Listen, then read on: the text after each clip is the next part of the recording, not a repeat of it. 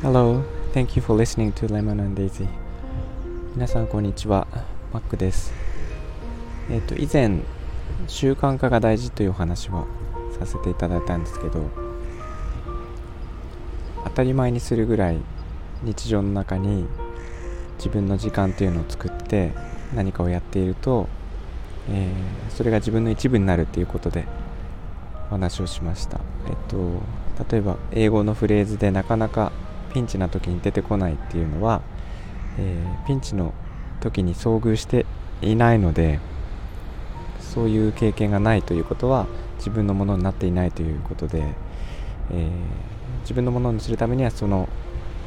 時間がもっと必要っていう話だったんですけど、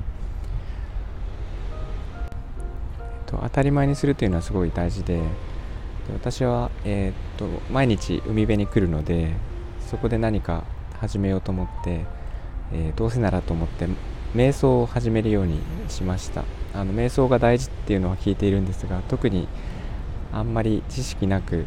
とりあえず3分間だけ始めてみようと思って始めたんですけど始めてみるとなかなか面白くてこれをやったからすごい効果があるっていうことはまだ全然ないんですけど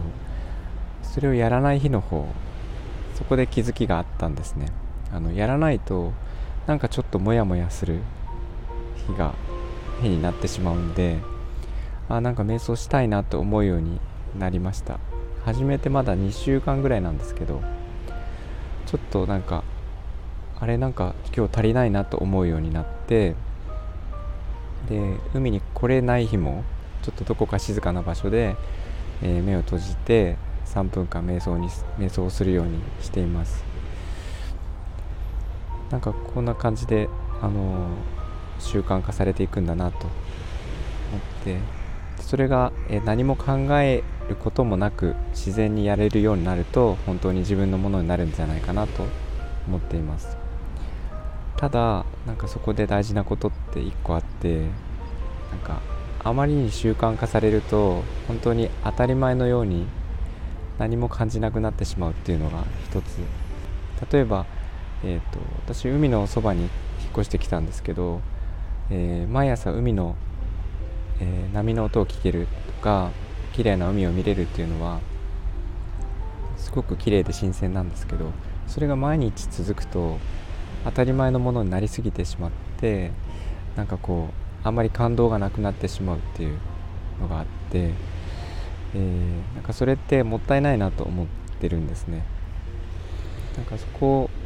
何て言うかな当たり前なんだけど当たり前にしないっていうのがちょっと難しいんですけど大事で、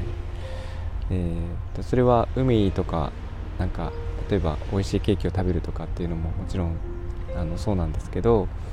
えー、当たり前のように例えばパートナーがそばにいるとか、えー、